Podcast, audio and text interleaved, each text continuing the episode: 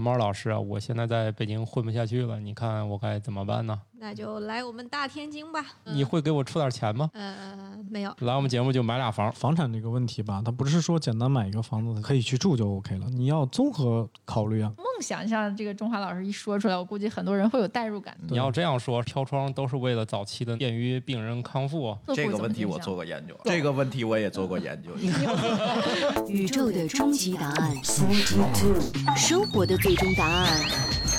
无需定义生活，漫游才是方向。给生活加点料，做不靠谱的生活艺术家。生活漫游指南。好的，我们这一集那就那就聊聊买房的事儿。那嗯你会给我出点钱吗？呃，没有，上来天儿就聊死了。你对，非常直接。大家好，我是感冒。对我们这一集又请来了我们这个在置业方面特别特别厉害的，只要你拿钱，他就卖给你房的中华老师，来各位听众，大家好，我是中华。软中硬中， 又来了，这 梗儿没完那了。不是 你吗？我没有 没完好，说话的这人是谁？这男的。啊！大家好，我是津津乐道的朱峰。非常感谢我们这集又在津津乐道的录音棚里面来录这期节目。好，最后一位腿最长的，你最后说。好，大家好，我是慕容甜甜。好，我是半只土豆，大家正在收听的节目叫《生活漫游指南》，我们这集聊的就是如何在天津买房。哎，首先不是 你先有钱吗？不，其实首先呢，要先有资质。有哦，房票，不错。嗯，你看，反正我在北京吧，已经这个工作很多年了，然后我在北京呢，也确实这个好不容易拿到了买房的资格，然后自己放弃了。然后发现买 不起，嗯就是跟我我一好样 不容易，就我好不容易在北京交够了五年的，就是所有，公积金、社保、个税，终于全凑够了，然后结束了，我把那儿全停了，然后就来了天津。获得了买房和买车的资格。发现呢，有资格一个是买不起，一个是摇不上。哎反正在北京人永远参与过摇号吗？我在北京嗯，摇啊，我直接我我选错了，我以为那个电动车也是摇号，后来发现电动车是排队。啊 排到二零三二年了，应该反正就是啊我上去我就选错了，发现没戏没戏没戏，然后摇号嘛也没戏啊，那么多人，我们知名的那位朋友家，呃，从摇号之前准备买车，然后熬到了买号，啊、那个摇号，嗯据说已经摇到第九年还是第十年，我建议大家不要拼那个运气了，你知道为什么吗？因为嗯同样的运气，你去买一张彩票的话，能中个大几十 万啊，然后嗯可以来来天津买房拿那个钱，就全哎解决了。啊那也得投入啊，但不是要我耗去费摇那个那个力气号又不花钱，但是会耗费运气的，万一你中了呢？哎，哦，嗯也是啊，那哎，这朱峰老师，你会是这个这么不科学的人吗？呃，概率吧，他 啊，们。同时中彩票和摇到号的几率显他然们要比其中一个的几率要低呀、他们有点像那样的人，你看《慕容甜甜》我跟你讲个啊嗯故事，他有点像以前有一个人，每次坐飞机他带一个假的炸弹壳儿，对他认为上飞机不可能有两个炸弹， 啊，对，我就是这种人。但是想到刚你是这样的朱峰，对，但是我刚才说那，大家千万不要以身试法啊！你要带一个炸弹壳上飞机，抓住上不可能了，不用带炸弹壳儿，带我带我这手机壳儿已经对，被菜刀拦手下了。机，对，菜刀手机壳都不允许带，还嗯最得小件儿的活鸡都上不去。说我这个容易引起恐慌。对，咱不管怎样，反正你不准自己去干扰概率啊。嗯，嗯，好，没有用啊。反正总之呢，这个排号呢也不行，但是你每天投入两块钱，也许有惊喜，是不是？对啊，嗯，我每周可都可以摇，他三个月才能摇一次，完全不一样的。是吗？彩票是每周摇一次奖吗？对，啊，当然啊，哦啊，你还可以买十那次人彩生就有五十四次机会一年不，不不，你可以买十次彩，哎哦每小时都不开同奖的彩票啊。大家不要沉迷那个啊，就是我之前有有有同事特别爱干那个，有时候也会向我们展示他的一些中奖的结果，但我们觉得很心酸，因为他投的钱肯定比中的钱多。哦，我们我们好像有点跑嗯，偏了，对对对，是吧跑偏。了，买房回来还是你得混不脚下踏去实了地，是吧 对，我混不下去 了。呃，当然，很多人是由于比较成功啊，现在手里有了钱，我不一对样，我像是朱确峰实是老混不下去了。我现在没有办法，我投靠了感冒老师。现在呢，感冒老师暂时收留了我，说我给你三天时间，你把这个房子问题落实一下。说的好像我是你丈母娘一样。你从岁数上看不太像啊。然后反正给我点时间，让我来看看房是吧？所以我就来了。那怎么办呢？那第一步是什么？先看房。看资质，先刚看说先资看质房票有没有？对你有没有资格在这儿买？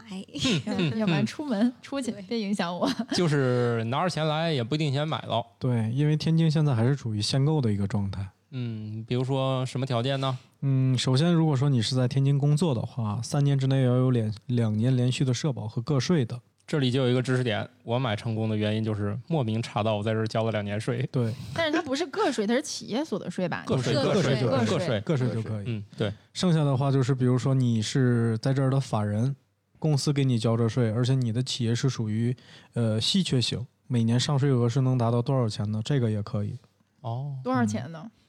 这个很少有人用这种，因为啊很少有人用这种。哦因为我这个知识点怎么定义也稀挺缺型行业？比如对科技这类个的事情，和如果天津你区想去用这个政策，请来找津津乐道，我们是和园区有合作的，可以帮你 match 这个政 策。这个 无啊缝连接啊到无缝连接到另外一个节目了。嗯是这样，就是我我这种情况也比较罕见，那你们一年也不太多见吧？哦就是用两年交税的，很正常，很正常因为你是吧在这个地方上上班的话，肯定关键会有他一不个是在个这儿税上产班生所以是这样这的种。人我的少其实我我确实是我属于天津的公司，我只不过嗯日常办公在北京，对所以个种没问情题，因为公司是在北京的话，走的社保和个税都是在天津津的。对对，这你个是没社保问题当的时是不是在北京呃啊？也在个北税京在天也津，在北京，但是我的确我的发工资交税是在啊天津交的，所以是对货的关系，要么对，社是保，货要么就不是是对个对税对额嗯不需要两个都满足。所以他是比较惊幸喜运的发现，我对竟然有有资资格购 格。房之前感冒老师让我过来看看，我就想我他看是瞎看，因为我也不能买。然后看着看着那家，当然不是这位中华老师了啊，是前面那家付出很多代价但却又没有成交的那个中介， 特别抱歉啊。 没有办法，主要是他们那个中介离感冒老师家太远了，啊不方 便，所以没成功。嗯然后给你查到了这个资质是吧？对，肯定那一家中介也一脸蒙圈儿，大哥你啥都不了解，你来干啥呢是吧？那我要是社保没在这儿，我户口在这儿也可以吧？啊那当然可以以了。那肯是定吧是啊天但津是户我觉得籍肯定天是津可以是的。呃，天津户哦户籍还是要考察这个以家庭为单位，现在这个家庭来说有几套房呢？因啊为对也我是限购套数的，到底现在限购几套啊？限购三套。那如果是全款呢？呃，也也你是只三能套去买这种滨海新区的嗯，这类的房产是不限购的，但是你的首付是一样的，六成到八成。看你啊滨海的新这区是个不限不限对购的，不算套数之内的对，只不要限你套还还数能贷款。只要你还能贷款，有这个能力偿还都可以。如果你付全款，就是可以在滨海新区随便买，买一个院儿也没人管但你。是对如果付全款在市里头，也就是只能家庭为单位三套，对对，吧？而且得说您是已婚的状态。如果说您现在是单身，或者说呃您自己没有这个结婚的状态，但是您有女朋友，这个也不行的，都是按按户口来看的，都是算单身的状态。您即使有天津户口，名下也只能有一套房产。哎，那一加一大于二，哎，是吧？哦，三套。哎，是不就是是有这商量样？好，结婚之前先囤，先买房，还是结婚之后再买房的问题。哎，这我结婚之后可以多买，多啊买一套，是吧？对，他可以是多买首先但你是得是一先样的成呀年就是哎婚我前一人懂买一套，嗯结了婚可以再买一套啊，买不了啊？不行吗哎？也不行，因为三套吗以家庭为单位，那不是才两套对啊，那不才吗两套吗？第限第三套，第三套就已经买不了了。 这这，好那也就是说一个就家是庭只小能于拥有三两套了，只能有两套哦哦，，而且要求对这个我人得觉得这先先成年是吗？对，前提得先成年。啊成，年所以他还跟是要父母结婚之前每人买一套，再结婚。 是然后吧，然后这样上来就是两套了是吧？哎，对那那如果这俩人结婚之前各有一套，婚前财产，然后结婚之后还可以再买吗？买不了，还是啊买不了嗯还？是买不看了个。人名那下就是家对庭单位了。这个只是以家庭为单位看，跟您婚前婚后财产没有关系。哦，嗯哎，知识点有点多，咱咱还是先回到买第一个上面来吧。我这里一定要有这，因为我买房的时候，就是当时我名下有房，就是舒淇买的，相当于这套房是。我们都是天津户口，但是在北京有房子，而且北京也是那买能了查到的，的然后又回来天就津，不嗯反影正响、就是。你在其他全国各地的房产，哪怕有十套也好、八套也好，只要你在天津没有房，但是都它不对影贷响。款有影响，对应贷该款有是。影响啊对，贷款的话，现在是全国联网的对啊认房又认贷，嗯只，要你贷过款来天津之后，差不多现在应该是一零年之前的贷款可以查不到，但是一零年之后都能查得到，基本的来说都能查得到，全国联网的，所以说这个就有点不太有保障，基本您就哦按二套看， 有哦过，就首付也高，利首率付六也成高，，对，嗯利率也高，那这比如个。说我们在外地有有两套，比如说以上的那种贷款，在天津就买不了了，哪怕我有户口。呃，有户口可以买，因为只限制你在天津的房产。嗯，天津您有两套房就买不了了，以不家是，庭那你为不是说单位贷款也呃认贷款可以不吗全影响款嘛贷款不对影他响？啊就是你可以全在款啊你在比如说你在其他的城市，你的两套房现在都有贷款，嗯没有问题。只要说你在天津这边的首付能跟得上六成，月供，呃，收入证明、流水都没问题，都能开得到的话，也不耽误您在天津购房的。嗯，是是是，嗯，我是觉得如果你买房不贷款，好像有点没用过用对杠杆儿，对， 是一定要加足杠杆。是那我想知道，比如说现在我就遇到这个问题了，我父母这套房其实我们第一也没有能力付全款，肯定也贷款。嗯、你们是建议我是能能尽量多贷啊，还是当然多贷了，多贷呀、啊为啥呢？有一句话是这样说的：长贷短还，多贷快还，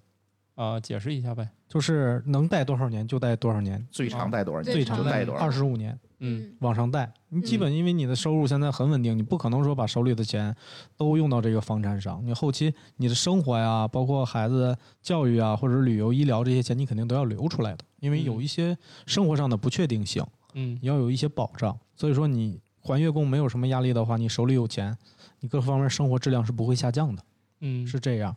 长贷短还这个说完了，就是多贷快还，就是比如说你你的能贷多少钱你就贷多少钱，但是你比如说手里有闲钱，而且你自己的理财钱都能。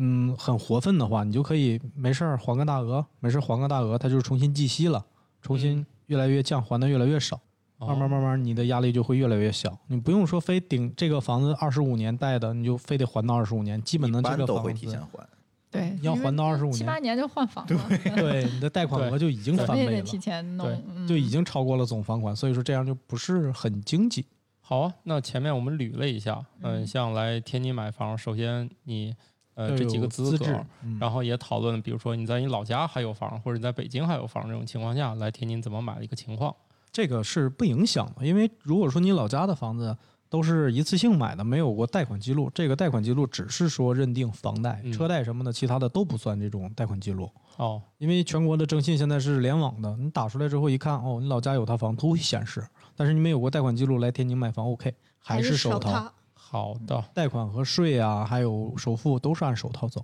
对，如果你什么都没有，按照我们家的情况就是过来落个户。对， 这就是咱要说的第二种购房资质的选择——海河英才计划。嗯它是有五种，分学历型、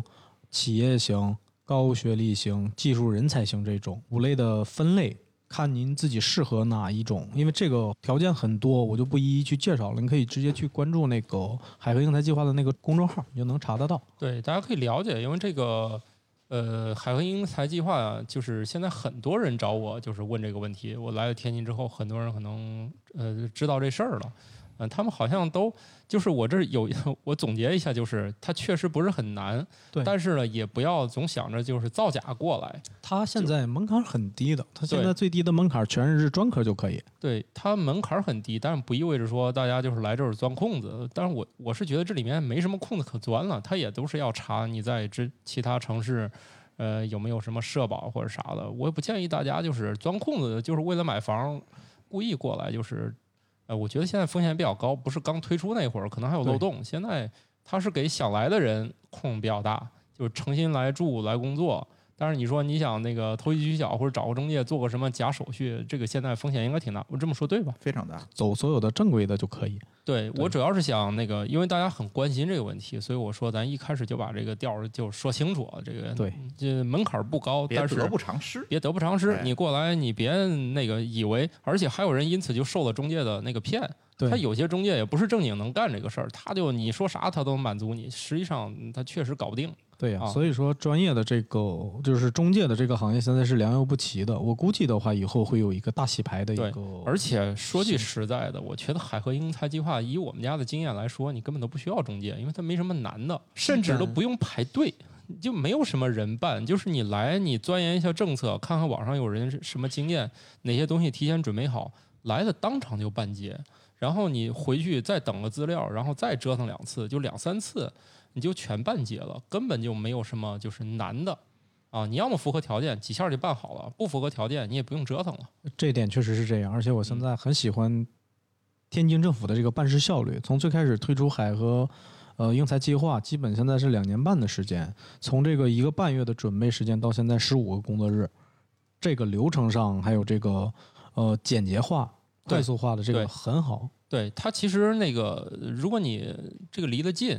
你不受那个邮政的影响，它就速度更快。其实这个对整个时间都是 EMS 走的比较慢，它非要给你寄个件儿。呃，我举个例子，就从这个天津发件儿发到河南要用四天，呃，要用五天。其实星期一发件儿要星期五才能到，其实主要时间浪费在等 EMS 的那个过程啊。就是我对这个效率，我觉得是整个的那个难点。如果这个克服了，就速度更快啊 可。可能现在政府考虑的也比较多吧，因为所有的正式文件呢，只有走 EMS 它才是能有认定的。对对对。嗯对，这个也可能是保护安全。那那那如果他们有资格或者是海河人才，他可以来，然后之后他怎么选呢？他会，比如说他的工作区域啊，还有他的需求，还有他所选择的户型，还有一个预算嘛。其实这些是一个选择房子的一个综合条件。如果说为了孩子上学也好啊，养老也好，他会考虑一个环境、交通，就是上班的便利条件。比如说，咱就近来说，他是北京的科学，在北京上班，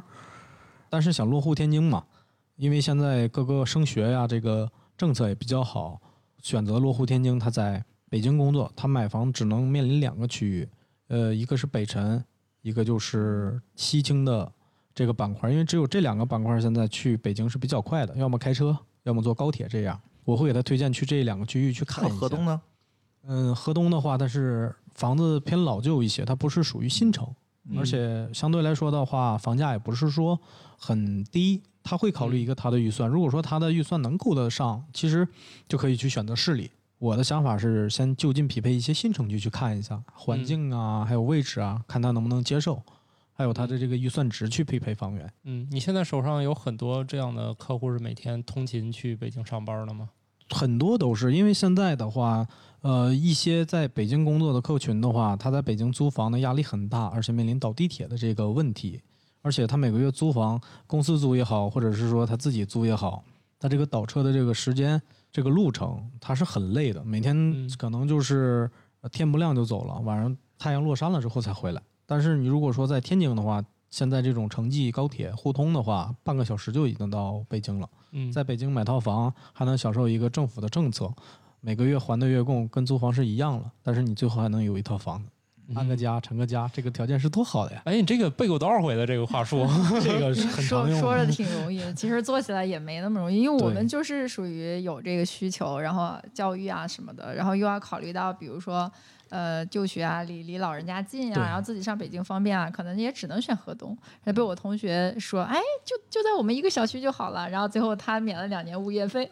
然后就被从来没忽悠见过去了从来没见过然后是就被吧？忽悠过去嗯了。啊，嗯，但是实际上真的走起来不是那么轻松，我我自对己实际感受，因为你想起来是半小时，那你中间儿呢？你对去对车对站的路上呢？你住你可以住在比如天津站附近，或嗯者是天津南站，那你去北京你一样要倒地铁啊，因为是你在南站附近，嗯你也南不站好附近去还比较方便，我们开车去只要七分钟。但是我 是其实在北京多年只开车不坐地铁的人，然后就现在很烦 对，后来就我也 是是，嗯对就很烦，你怎么样要坐一段地铁？在北京然后开就车，感觉也是一场噩梦。不是。那不是呀，当然好不歹是，他自己堵的空车是间你是呀，堵在自己的车里，对呀，而你不是女跟孩别儿人挤在一起对啊。啊，你妈呀，尤其那个是女京孩儿通呀快速，感觉不就是蠕动吗？啊，你是住通州，可能啊可能堵一点儿，但再怎嗯样堵也是自己的空间。你说我们穿着高跟鞋，然后在地铁里堵着，是嗯吧？挤着，这肯定也是不舒服的。而那且你有时那候人家香港人民不就这样过的吗？那他不是是没挺好办？法呀。啊我跟你讲这个问题跑一点题儿啊，这个我做过深刻的研究。当时在买房啊和这个决策在哪个城市生活的时候，当时我哦们也考虑过我去香港生活，啊然后我们去做过一些调研的工作。啊！我可以这么跟你讲哦，为什么很多人可以穿着西装在香港挤地铁不受任何影响，是啊，是因为香港对地铁的满载率是有要求的。哦，北京的满载率是人挨人人挤人是叫满员，没有香满员的上限吧？嗯对他挤，成但是他照片排那个车的班次的时候要考虑这个问哦哦题，就是什么叫满了。哦，但是香港是你还是要有一个相对来讲有尊严的空间，它就哦叫满员那了。就相当于他卖的票数是有限的，不是卖的票数，上不是去的车话，次的安排的哦密度。哎，我是确不实一觉得样香港那个地铁里车舒服人一不是些很哈多啊。对，没揪过是他深在深城厚的市原规因划和地铁规划的时候已经考虑了这件事情了，哦但是北京是完全没有考虑这件事情的，所以你会感觉考虑不了北京的公共交通是非常非常差，包括公交它也是这样。是，对嗯然后你你要在北京谈个什么事儿，要还要想着这能不能买到这个最后一班车呀，然后你就嗯想这个事儿。有时候你是到那儿了，你到那儿问题你两个小时之后才能走。哎这个问题我也做过研究， 就是经济通信的问题。啊，我们因为当时还考虑过去日本生活，那么呢，我们就要考虑说，哎，你看日本的这个城市之间通勤是怎么样子？对，要做研究。后来发现他妈不是一回 事儿。你知道中国有两个体系，一个啊叫国铁系统，啊 就是火车，啊还有一个叫城铁系统，就是地铁。啊这个两个系统是割裂的，它做不到换乘，哦，也做不到公交化。火车你要买票有车次，哦，它车次再多你也有车次，嗯，对啊呀、而日本不是，日本所有的铁路它是都一是连在一起的。哦，你直接换车就好了，也没有车次这么一说，除非你说我一定要指定席，就是一定要有座儿或者怎么样，否则的话你上车就走。哦所以它的效率是非常高，换乘效率是非常高的。梦想像这个中华老师一说出来，我估计很多人会有代入感。他一想对也是啊，我那个嗯终归不是属于自己的啊，时间上呢好像也还挺短，嗯，就是可以考虑嘛。然后再加上不他过，有这毕个竟有很多人这样实践了。你算了啊，就是你可能说从从那个通州到海淀，也有可能你会觉得这段路你跟天津比起来还能忍，但是你要是从那个燕郊来一趟大尾窑，是吧？你这段路觉得还不如从天津过去呢。那那倒是，对，所以他你也是看那个客户的需求的，比如说他的这个想法可能是这样的，但是他最后付出的行动又是那样的，他会有一个自己的一个决策权。其实对我们只是能给他提供一个规划、一个选择的方案，但是最后的决定权还是说只在能画这个张饼，饼吃不吃是客户的事儿。对，对只能是这样，就目前来说，天津南站附近就是通勤去北京上班的人还挺多的，是吧？挺多的。其实哦晚上最晚的一趟北京南到天津南的高铁是九点，四十四，嗯，九点四十 四，它不到天津南，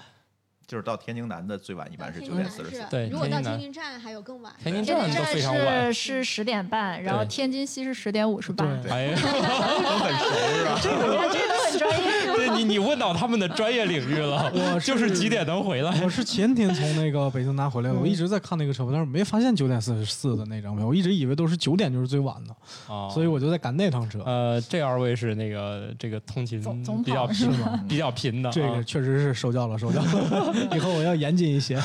而且末班基本上他也可没能啥有时候人也有坐。调整，嗯，包这个括我就感觉是，可能是不太大。但是车次之间的调整，包括什么八点对几分几分的那个，经常会变。南站是有一个比较大的问题，就是当时买这儿的房子，我们也做过这个研究，就是南站几乎都是过路车，对你想买对特别早的车是没有的。嗯，它是然后第二个呢，座位不多，是哦对是，而且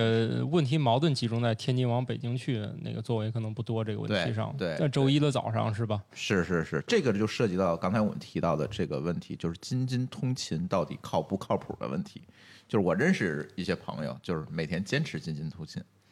就比哦但是你会发现是特别痛苦的。是 吗？其实还挺痛苦的。就所以老我们老现得在买公票司是不吗哎就设在了天津吗？对然后现在二十分钟回家了，然后我们家先生每天还要去那个坐高铁，而且今年特别魔幻，刚能上班儿又被鄙视了，又回来了，回来之后也被鄙视，还得隔离。啊，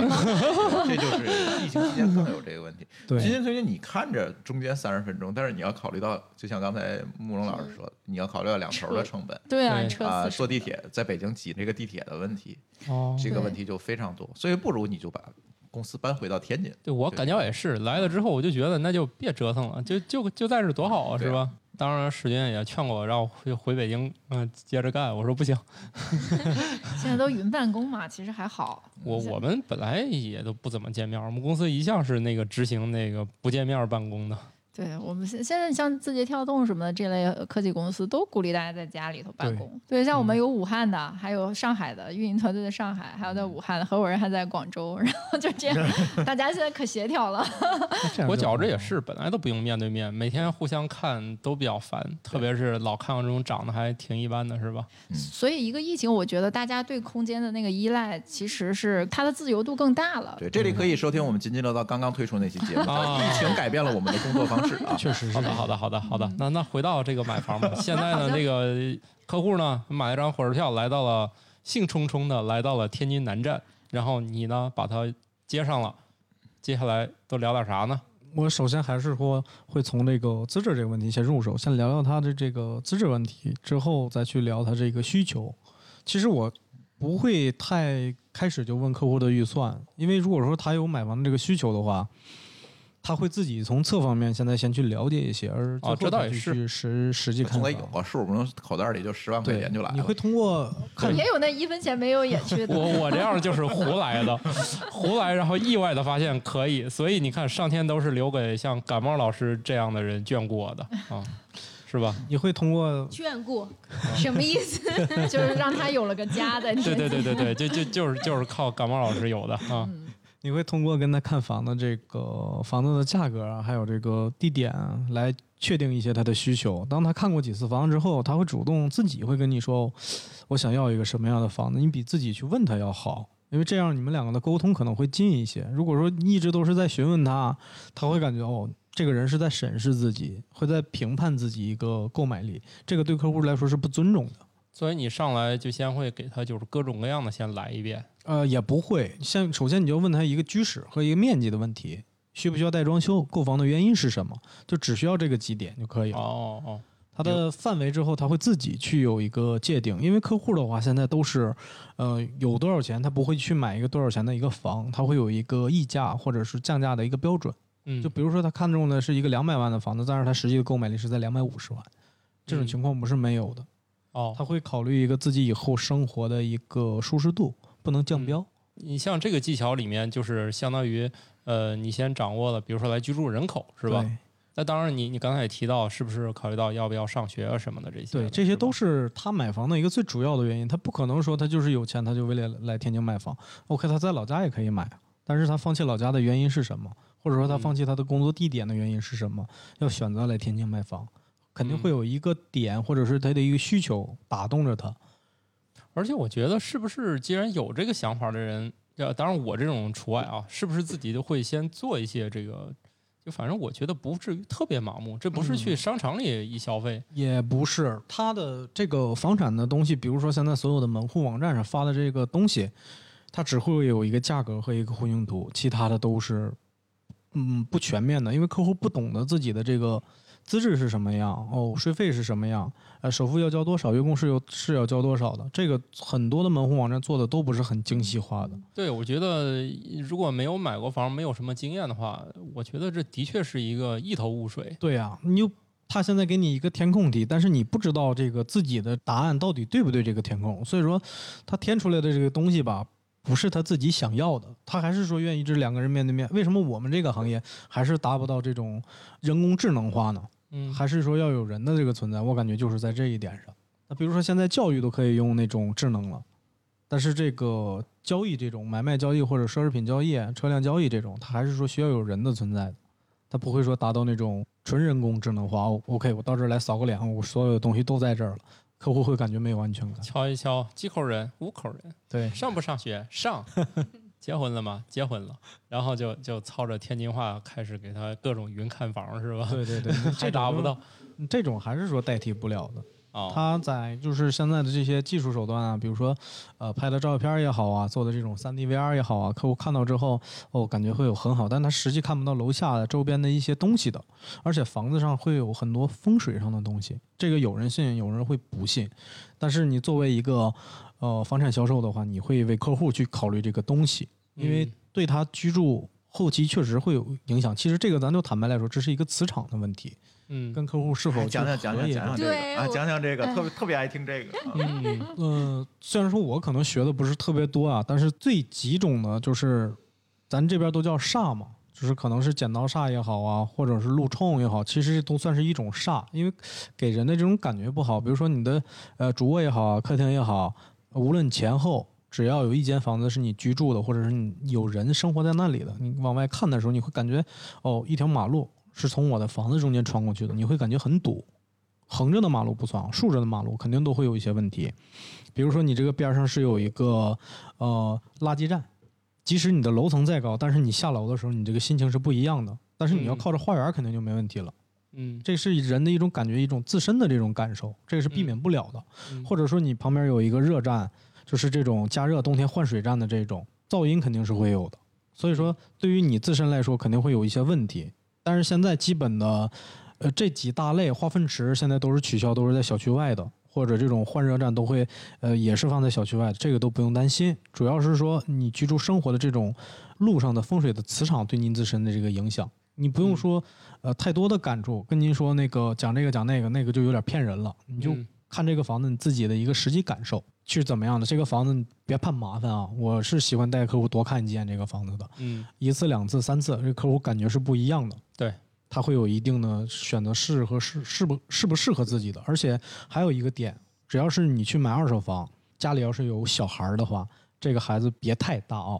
别也别太小，就是一到五岁之间，带着孩子去看一眼这个房子。啊，嗯哦进去哭不哭？对，闹不闹这个是也算是给一种心理安慰，但是啊相对来说，因为小孩儿的磁场比较弱嘛，嗯呃，他会感受到一些咱们现在成年人感受不到的一个东西。所以嗯，说你就看这个孩子的表现是比较好的。嗯开展租借孩子业务，你们家娃我看行。我们家可 以、嗯租一次给点钱就行。最后我们家娃长大了，成为了一名光荣风的水师，哦，我还以为是房产中介， 专专看风水。不用，其实，嗯、有很多的东西现在都是可以解决的了，嗯不是说绝对的。但是买房嘛，还是说买一个自个儿舒心一点儿的，对，这个是比较好的。呃，这对我些点我其实我喜欢二手房，原因也是你就进去看嘛。啊，我我比较嗯所有的喜东欢西这都种。是现有的、实实在卖过在的。凶宅，没有，天津是不允许凶宅交易的，就包括北京也好，特意哦是在一六年的时候出台了一条法律，凶啊宅必须得让客户知道这个房子是凶宅，客户同意买的话才是可才以能买买的。啊如果说还专门能定义凶宅吗？必须能这个不是挺封建的东非西？自然性非自然死亡亡吗？都是凶宅，这个是在它杭州在法律上应该不叫凶宅，但是叫比如说类似于叫这这个房屋里经经历过非自然死亡对事对对件对什么类似。它这个有一个类似这种哦特别有名的一个案子，您可以去网上查一下，这个我就不说了。嗯最后这个中介嘛，背着客户，就客户不知道这个事儿，跟业主说说你也别说这个房子是凶宅。嗯那个客户买了这个房子之后，无意中跟楼下的邻居聊天儿，哦就，邻居都会有这种熟络感，问你是几楼的呀？他说是几楼的，客户那个楼下那个老大妈就老变大颜爷，变色了呃。对，就感觉很惊慌。完了那个他问人家，人也没说，后来他就自己去物业问，物业说的那个，因为他家前面有一个呃阳台，就有一个小缓台啊那种，说楼下有个人掉下来了，啪，就在那儿。哦，在外面儿，对，在外死在面外面儿的其实是哦对他这个房子是直接能看到的，所以说他就去找这个中介去协调这个事儿。中介就是反正就挺不依不饶的，因为他这个本身就存在着隐瞒，这个嗯就已经嗯不成立了。后来他就起诉了，中介要去赔偿他这个房款，这个交易是自动停止的，就包括业主收到钱之后也是强制退回的，而且中介还要赔偿他的这个损失费。哦，现在是这个当时法律出台了吗？出台了，现在哦就有，已你经可以出台查一了下，就是这个案子是发生在法律出台之后，明知还呃要去明故犯之的前的那之前还能判吗？可因为以没有依据啊。可以，因为对可现以在的凶宅定义的话也是很很严谨的，就是包括现在屋里头发生这种非自然死亡的这种现象，这个房屋出售，客户在不知情的情况下，所有的手续都是无效的。中介现在都已经属于形成诈骗了，跟业主去形同诈骗，哦，对？吧？但是我知道天津市专门有人买凶宅的，我觉得那个透明交易这件事儿对本身你做做了就可以吧？那有人他觉可得能都以，有买凶宅的这种人，他可能有一种抱着这种侥幸的心理啊，这个房子我买的时候很便宜，确实是低应于该嗯市会场很价，便宜吧？确实是很便宜。呃，买过来之后，十年八年之后，肯定这个事儿基本都有人淡忘了，嗯所以说他就会根据当时的市场，他再去买。就包括现在有很多沿海的城市，有很多人买这个高层去放这个放这些某些物品，嗯，哦祭祀使用的哦这个效果是一样的， 哦，而会有且一比种买这墓样地的便宜。对， 他会有这样的一种心理存在。好吧，我觉得这个题外跑有点远啊。那个我第一次就是学到了这么多无用的知识，但是是这样，就是你不管你是哪种信仰或者是哪种习惯，肯定，呃，不说别的吧，你你你买这样的房子，如果你不知道，那天天你也受不了邻居的那个眼神儿，是吧？这个你从那个感受来说，这个肯定就一般人是受不了、接受不了是这个结果的。你看那那那得多凶，有的邻居也都吓跑了。比如前一就是段儿杭是州那个是吧？邻居也都搬 家了，据说邻居全搬走了，不住了，就砸锅卖铁也不住了，是吧？这一下一个小区都卖不出去了，嗯 确得实再会有往这个样十的年影二十响年 的那吧。这这得过十年，这个事儿全国太有名了，是吧？对，但是这种案件的话，还是相对来说少一点的。嗯，中国还是一个安全的国家，你不是还说那个有有一家是买完立马就卖，说两口搬进去天天 吵架 对，确实是，确实是有这样就的是状气况场存问在题的。啊？所以说，嗯、专业是一方面，服务是一方面，但是你给客户的感觉是不一样的。你你会跟客户去多聊一些，就是他在意的事情也好，或者他不在意的事情也好，你要去跟他说一下，让他有一个对这个东西的一个认知。包括除了外面的这些风水啊，房子内部的一些结构上也是很有很有讲究的。比如说你的卧室上不能有这个房子的梁，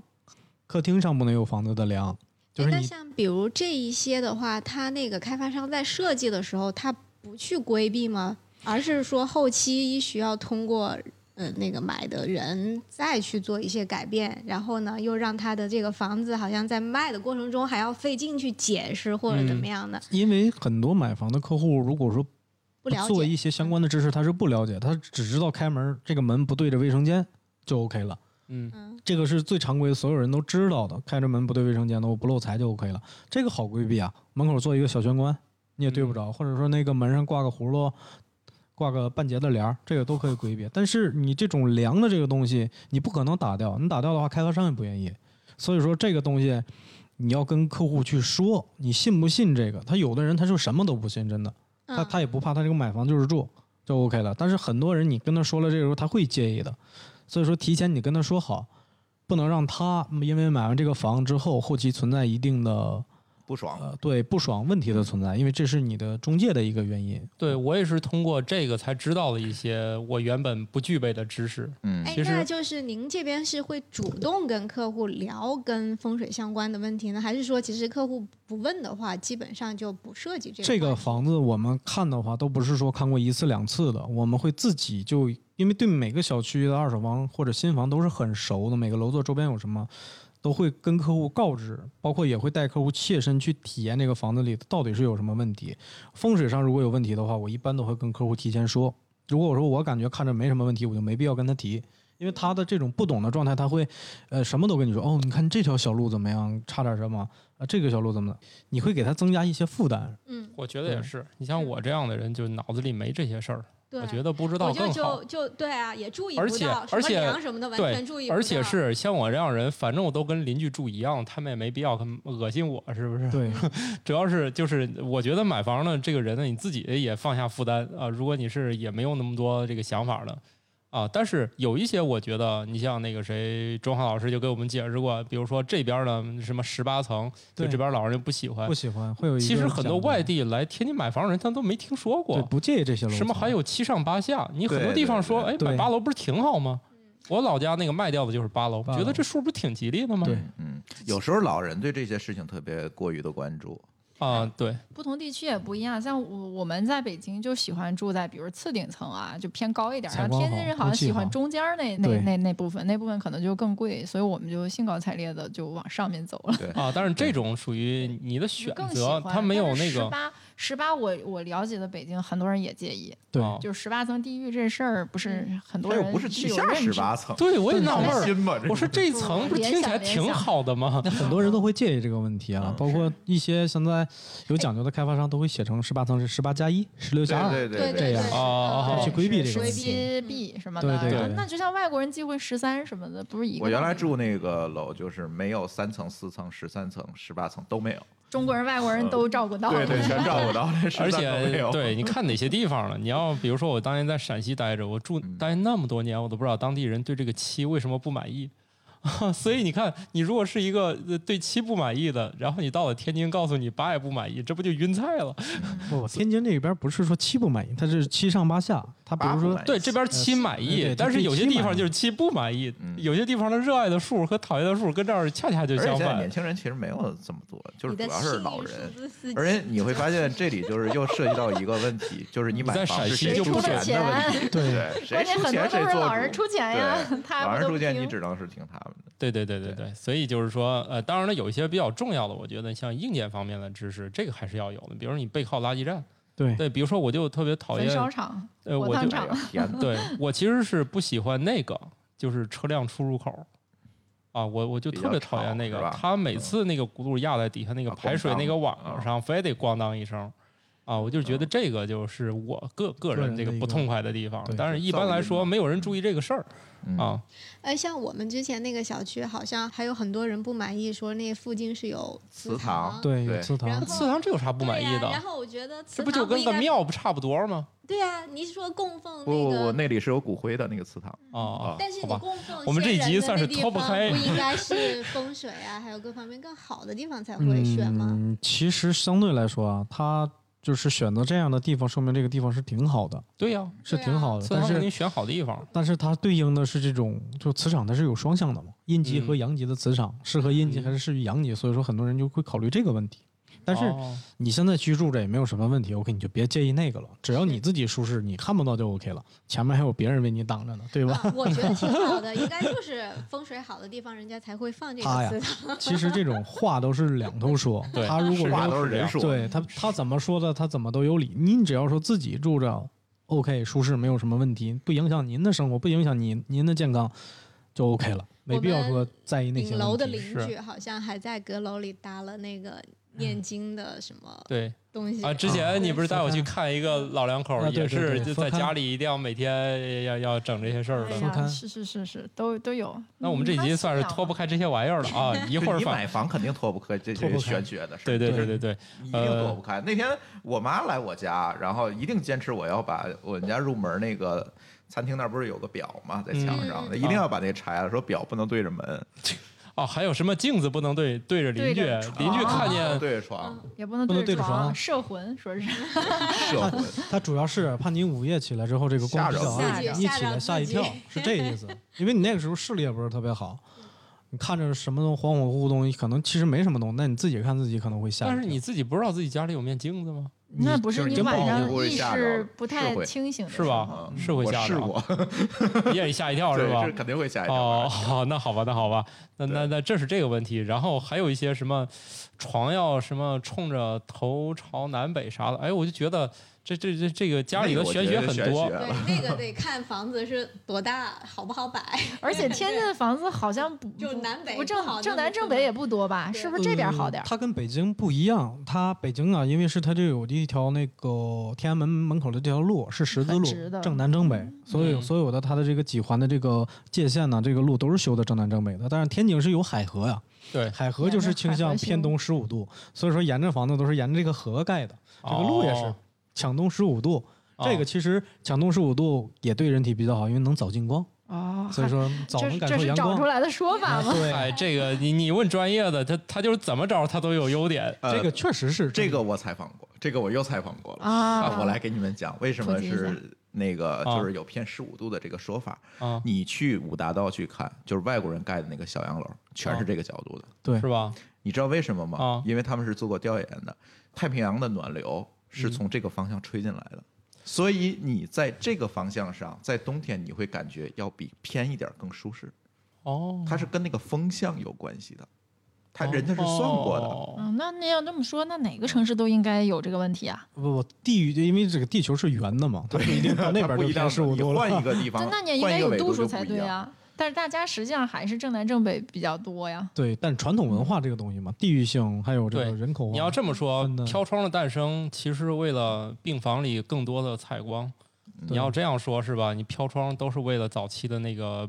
便于病人康复搞出的飘窗。你看咱们现在家里的很多那个装置，它为什么是现在这个样子？就是为了当年欧洲那个病毒泛滥的时候，嗯、所以欧洲是往这儿修的。修着修着，后来它就变成了建筑的。对，主体对思对想对对我们嗯现在用的其实借鉴的都是最传统的病房。对这个 这个话题，我是专门采访过这个五大道管委会的负责人员哦啊，这个确实是有科学依据的，哦要这么改。对，嗯但是大家住这个家呢，其实是最贴近病房的需求，所以为了采光啊，然后是吧？大心家情一舒适啊呀一，说到这儿是吧？是不是 这这都要重新审视自己的生活了是 吧？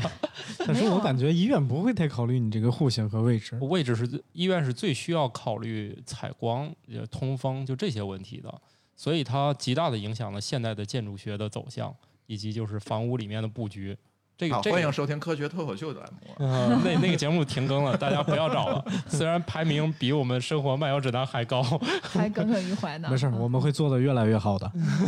但是我们这个中华老师已经就是信心满满了，经过啊前期的听了几期节目之后，是吧？对，反正我是觉得这个要要要买房，自己心里也别那个想法太多，还是看你给谁买。你要给父母，那就多听听什么几层不好，要不你谁挡出钱还是谁出钱的问题。对你挡不住邻居对你的那个特殊的眼神儿是吧？倒不是这房子真有啥不好， 你受不了邻居是不是？然后你其他的你有什么忌讳啊？硬件上哪儿受不了啊？自己还是多来看看，这也很重要是感吧？受一下，哎，所以说，房产这个问题吧，它不是说简单买一个房子，它就是，呃，可以去住就 OK 了。你要综合考虑啊，考量周边的商场啊、周边的配套啊、周边的这些发展商业、学校啊。人无非就是说，买房就是为了衣食住行各方面，不可能说你有车我开着车到哪儿都去。但是你有一天你会想到你自己开不了车的那一天，就驾驶本到期了， 对，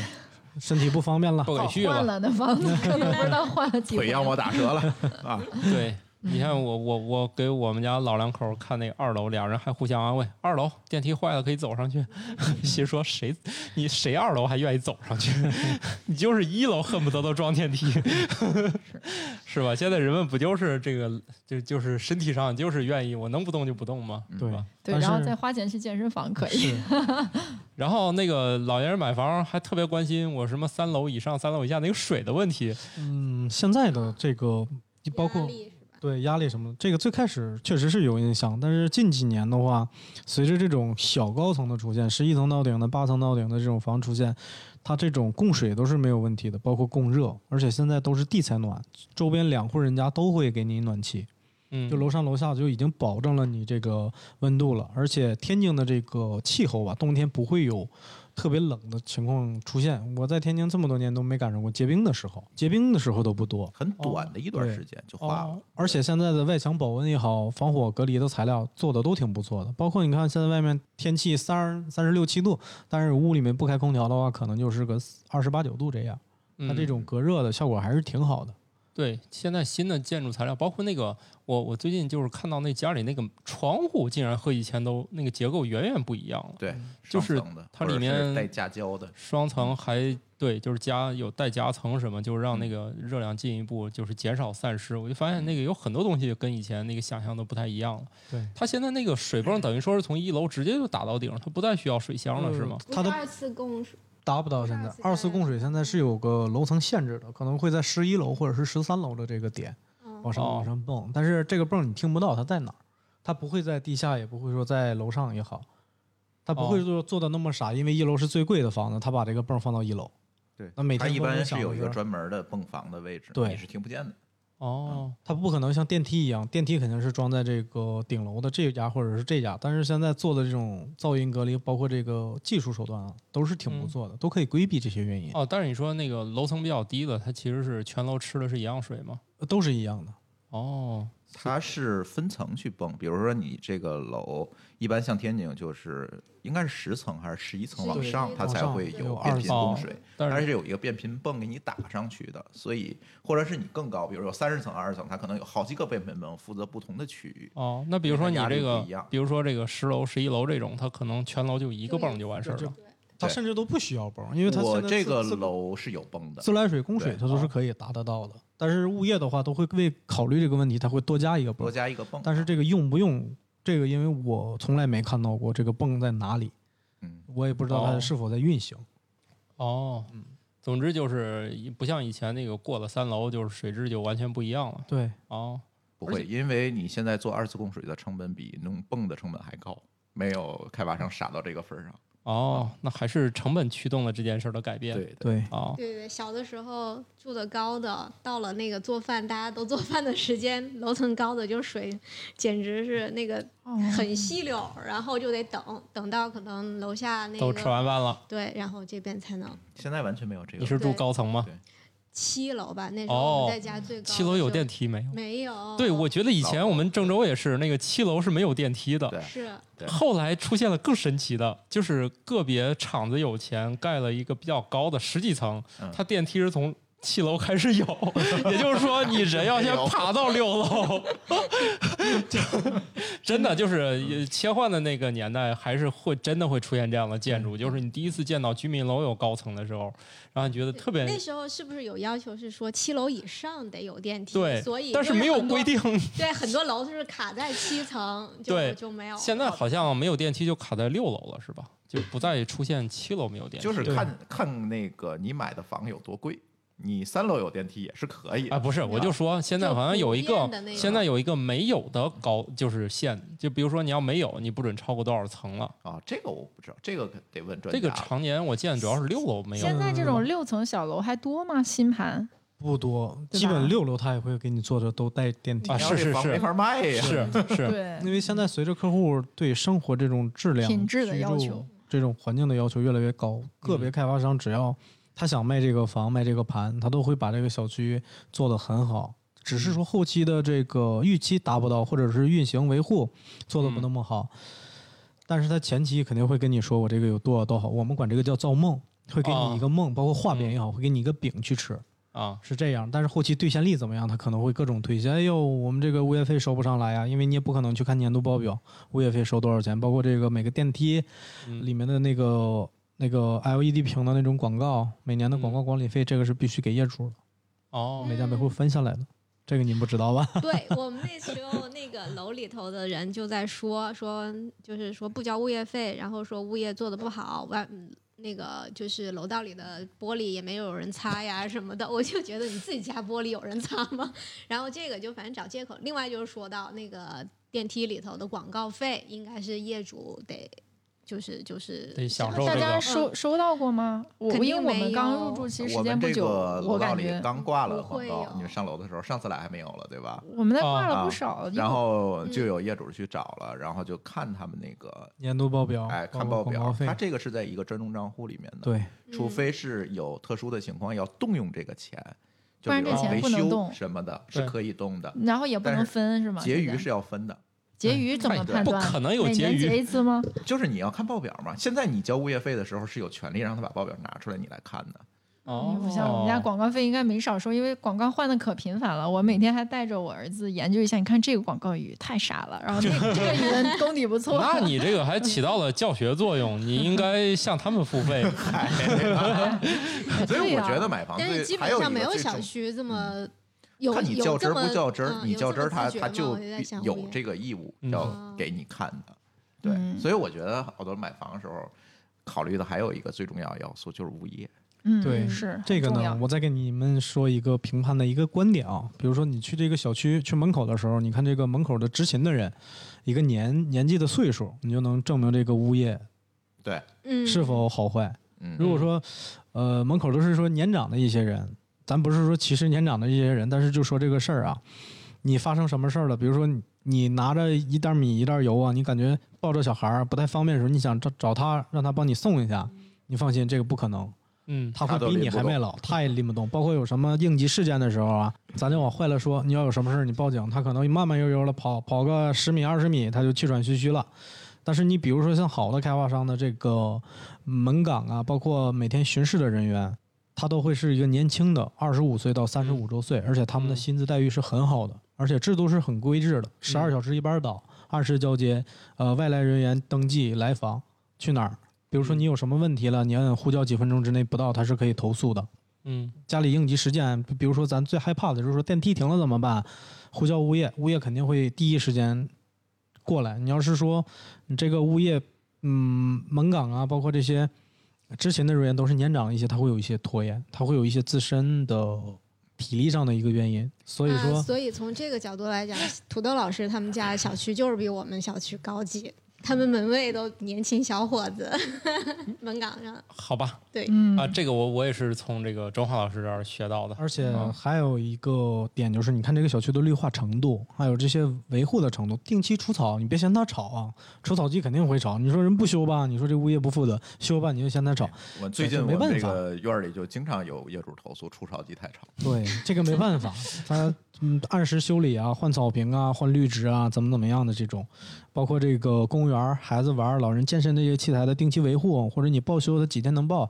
呃，能修好，这个都是一个点，需要你去观察的。其实我觉得，随着人们人民群众生活水平和审美能力的提高，哈，这个物物业配套和物业的服务水平，应该来说是会越来越受到重视。过对，去可越来能越就觉会得受到重视你。你能服务，好像就额外赚到了似的哈，你嗯不服务，反正也都忍了。对现在我觉得，其实实际上，如这跟我不知道是不是跟开发商的观念有关系，但是我我是研究过阿那亚的，我觉得它是我见过的就物业水准、服务水准最高的楼物盘业了。费也是最高的。嗯，对呀、但是你想想它值吗？它肯定值，因为它后来就变成了一个就造梦嘛。那造梦的级别造得很高，就是业主们都一起跟着做梦，然后跟他一起去处理，然后最后他其实省了好多力。他的很多事儿都是业主组织的，公约啊什么的，维护社区的调性是吧？嗯然后之后他卖卖房子都是都是业主，基本上都是业主介绍的，对吧？这种满意度你肯定是值得的，但是前期就不一定有人愿意去做那些很很细是吧？可能还细水长流比较长远的事儿。但我觉得从长期来看，应该是这个趋 势。不一定。这里我做过一个研究，你又你我又又做你研又究了。当时买房的时候，其实纠结过你们家那个小区和这个小区。当嗯然，最后就是物业肯定是有区别，我们是知道的。嗯，然后最后是这个区位优势战胜了我们的这个就是选择选择对，呃，怎么讲？物业这件事情，你要看一件事情，就是当时开盘的时候的房价是这个城市全年就是人均月收入的，如果是三倍以下，你不用想物业一定差，物业费也也不会特别高，就对是物业服务贵。如果超过了三倍，一定是呃可以保证一定质量的。你知道这是为什么？很多人说有了业主委员会这件事情就可以解决，我可以把物业赶走，换一个物业。你放心，如果是低价的小区，一定会选出来一个更不靠谱的业主委员会对，对然后说我们不要物业了。啊，嗯对对对，一我定们是这个这样可能子的对就我们变成说自不这是个有话这个可能，是一定是这样子。无数的血泪教，我们小区现在就是一堆人要成立业主委员会，就是我一直在抵制，成立了，哦因为一定会出现这越种情况换一批对，现在还越没不一成定立能嗯的时候，就已是经在啊群里说一定要换物业什么什么的。对，这现在种我小区真的里有人说让我牵头儿去成立业主委员会，我说行，这事儿我干过，但是我有几个条件：第一个，物业费咱要涨哦，啊；第二个，你这个我我要从这个业主委员会里我要去做甄选，我要限定你的学历和收入水平，你才能加入业主委员会。嗯，最后就没人同意嘛，就算了吧。啊对， 所以对，个这事是一儿种反向抵制，是吧？对对对因为你你让我干行，对同时在要求你的物业好的时候，但是你也要以身作则。对， 现在这是一个社区问题，对很这多不的是一个管理问题。这个居住的环境不好，都是说自身原因造成的。人家给你垃圾分类分好了，OK，你的垃圾都堆在自己的楼道门口乱扔嗯，包括孩子去玩这个游游乐的设施也好，你都是抱着破坏的心去的，你自己都不维护，所以说这个问题是永远一解决不了个没有办法的，因为你自身的这个原因造成的这个问题，你不能说强求着别人，因为你这个首先你自己就做错了，你再去强求别人，这就是错上加错。对，而且也不存在一条这个这个每个人应该怎么做的真理。你对很有可能在你眼里邻居是个傻叉儿，有可能你在人家眼里你也是这样，对因为你也有些习惯，别人也看你不顺眼。对。对这估计就是你，你不可能出现一个我就是这个小区里的模范标杆儿，我们家干啥都是对的，那对不可能的，能那不可对能，这一定是你自己肯定干一个事儿，别人也看你不顺眼。对，众口难调。嗯，这事儿我觉得就不冲突啊，其实是一个前提的问题嘛。我们前提是人民生生活水平、学历素质都在不断提升，对居住的要求不仅仅是住，对不仅仅是苟 且，这个而且这个是趋势，我觉得趋势只不过是多久的问题 对。而且有很多的时候，我感觉啊，一个大开发商如果说做一个豪宅的话，他不会为这些客群去考虑这个房型的设计，哪怕它的出房率很低，但是它还会有人买，嗯，它会有这样的一个原因。对就像那个呃慕容老师说的，这个物业。包括这个所有的前期给你这个期望值是很高很高的，他他会感觉住在这里是一种身份，是一种享受，居住的都是其次的。就可嗯能说，你身边的朋友买哪儿之后，如果说你的精神经济水平你们两个是持平的，你都会感觉哦，他买哪儿我也得买哪儿，这个朋友圈效应嘛，哦，很没错很，直接。好的，节目最后我可以，我还是想发出一些这个提示啊。我发现这个天津这个户型呃和就是我们老家的有一些区别。区别对呃，我举个例子啊，我发现就这边儿好像是对那个就是有一个明显的中户和边户一个区分，这个很多城市都没有见过。就是对说，你一栋房子里面这两户人家里面都不太一样，就是很有可能他家就是什么都是有窗户的，而你的邻居他就会出现就是暗的。嗯，啊，我觉得这个天津这个现象尤为明显，就是它好的房型我让你尽量好，然后对不好的我尽量就是都让你委屈。我觉得郑州好像也不是这么明显，它不会让这个楼里面每一家就是差别比较大啊，它我觉得这是是一个特有现象。它这种房型的边户啊，是有一有一个细致的名称的，就是朝东的这一边边户叫做金角，朝西的这一边的边户叫银角。嗯，除了这两种之前，天津是有这种呃叫筒子楼的，是四个角上都有房子，有金银铜铁四种区分。嗯但是现在基本都是板儿楼了，就是嗯平面的，没有这个嗯后面那两栋了。对都是分金银角。对，金角要贵一些，银角要其次，剩下的才是中户。它是有对这样的一个选择，因为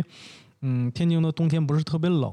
它的边户也不会说像我们老家这种东北这种，没人愿意买边户。因为冬天哦都上风大霜，那确实特 别冷。西北啊风，你要买个银角，你放心，这个冬天你烧多少度，这个墙上都是往外那啊个有有水渍的。啊，他自己就那种凝结成水珠了。但天津啊这边他达不到，